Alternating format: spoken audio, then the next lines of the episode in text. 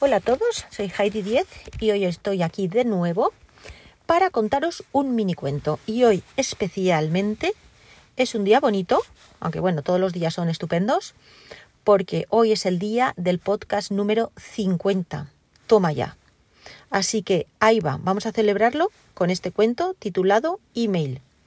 Os lo voy a contar aquí sentada en el coche esperando a mi hija, porque últimamente no tengo tiempo ni para sentarme a leer un libro relajadamente, cosa que eso está muy mal, pero bueno. Así que aquí va, empiezo.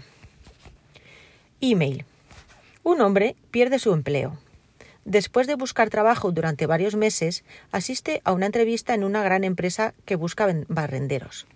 El gerente de recursos humanos le pregunta sus datos, lo hace barrer, lo felicita y le dice El puesto es suyo.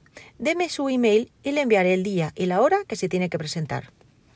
El hombre desconsolado contesta que no posee email y el gerente de recursos humanos le dice que lo lamenta mucho, pero que si no tiene email virtualmente no existe y que como no existe no le puede dar el trabajo.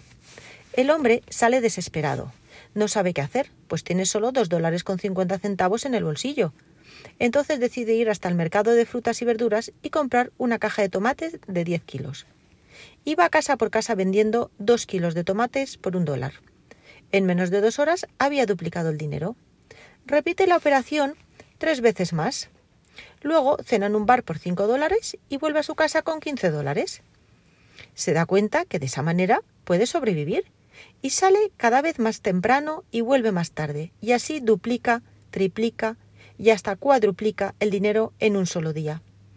Con bastante suerte logra comprarse una furgoneta, que al año cambia por un camión.